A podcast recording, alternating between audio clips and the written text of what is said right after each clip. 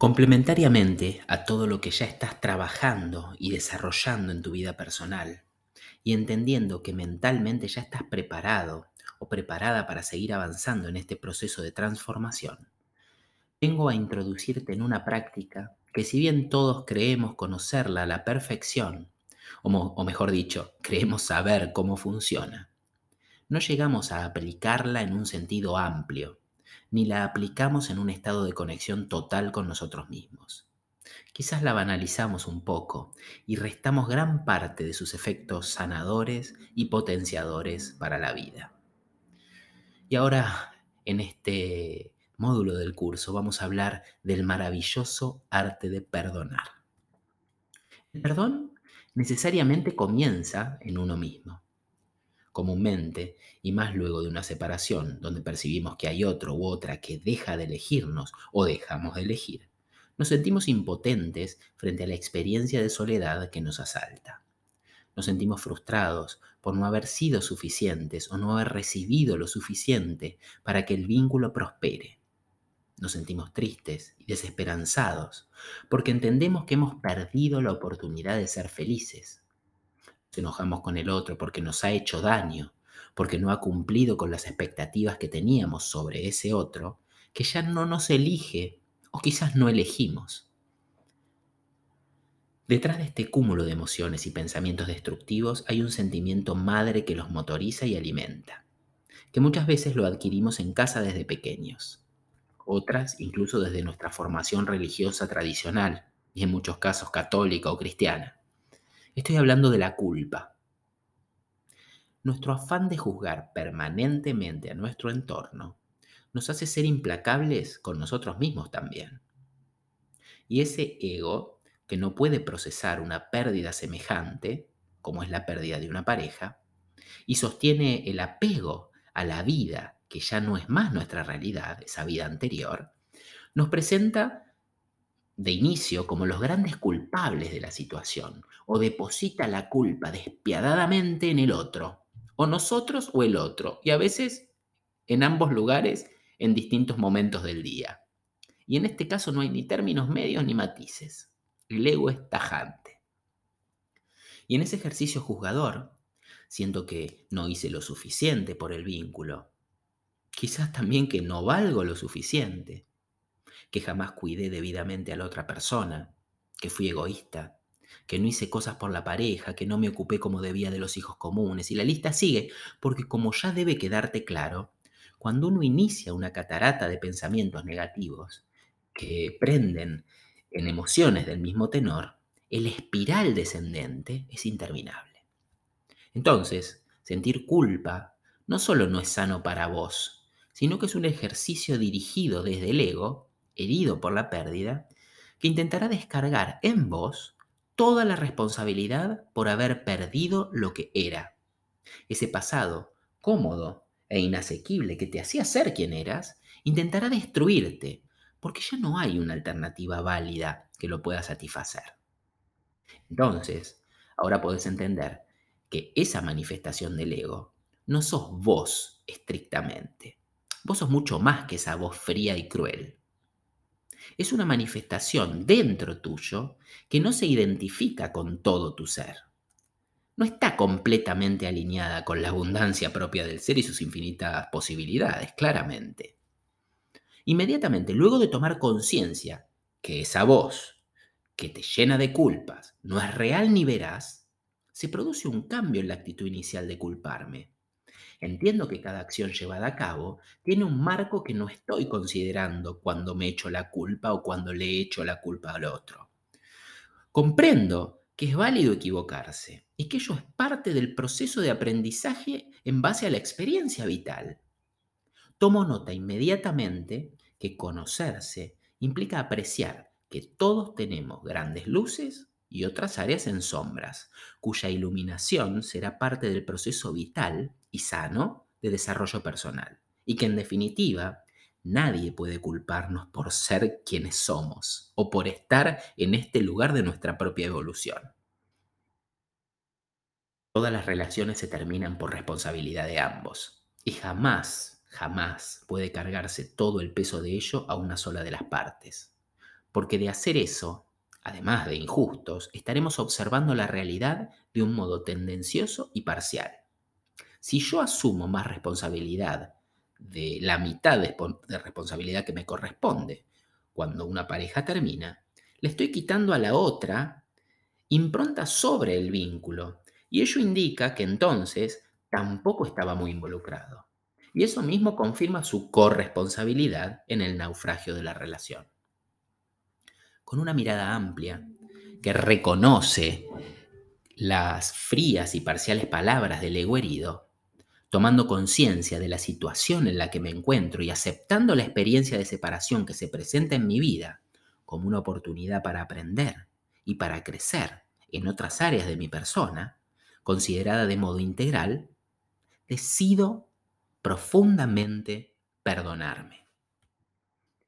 Dejo ir todos los sentimientos de culpa que pesan sobre mis hombros, me libero de una dura y paralizante carga que me impide pensar, que me impide avanzar, que me impide encontrarme con esta nueva realidad vital que llama a nuevas partes de mi ser a manifestarse y a crecer.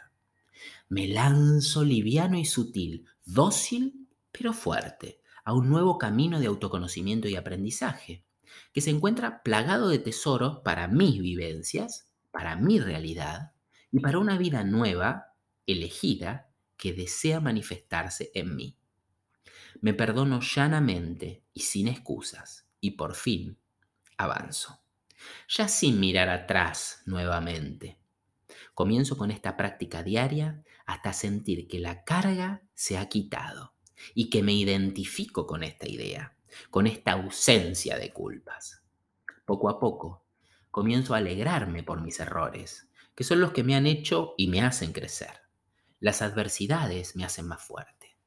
Esta postura va liberando mi espalda de pesos, aliviana la carga que me permitirá avanzar con más determinación y velocidad hacia mi reconstrucción. Luego de este trabajo profundo conmigo mismo, que puede extender incluso durante semanas, estaré en condiciones de extender el perdón a mi pareja. No importa qué conducta haya percibido de mi expareja como que me ha hecho daño. Cualquier cosa te estoy hablando. Una infidelidad, algún gesto grave que haya tenido para contigo. Es ideal realizar este tipo de prácticas en el marco de una meditación para darle mayor efectividad e impacto.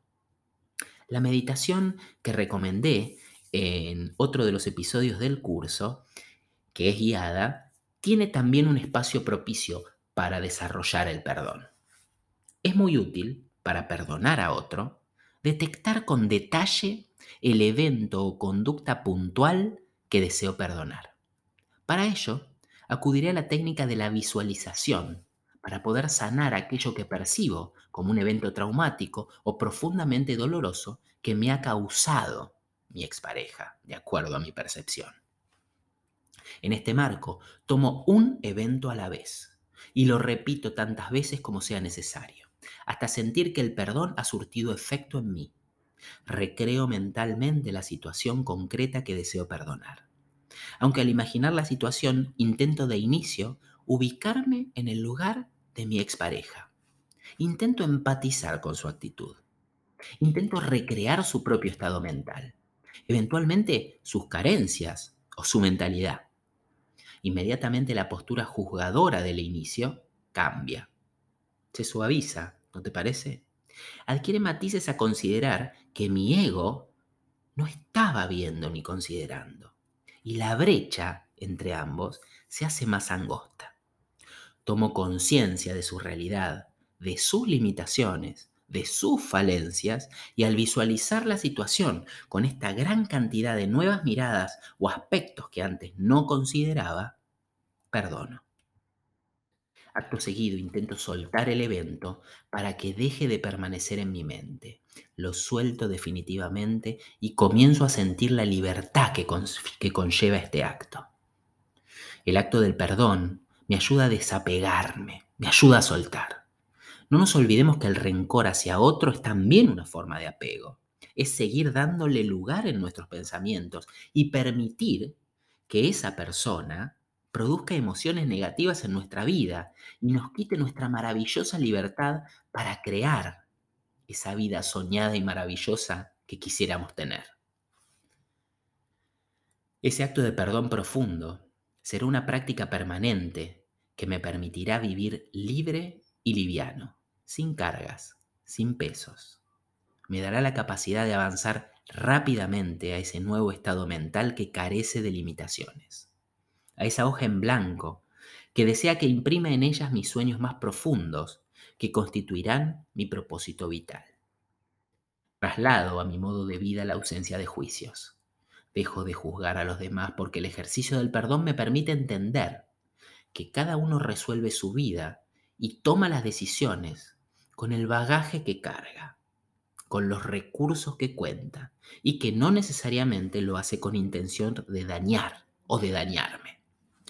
Poco a poco tomo conciencia de la importancia de dejar de juzgar.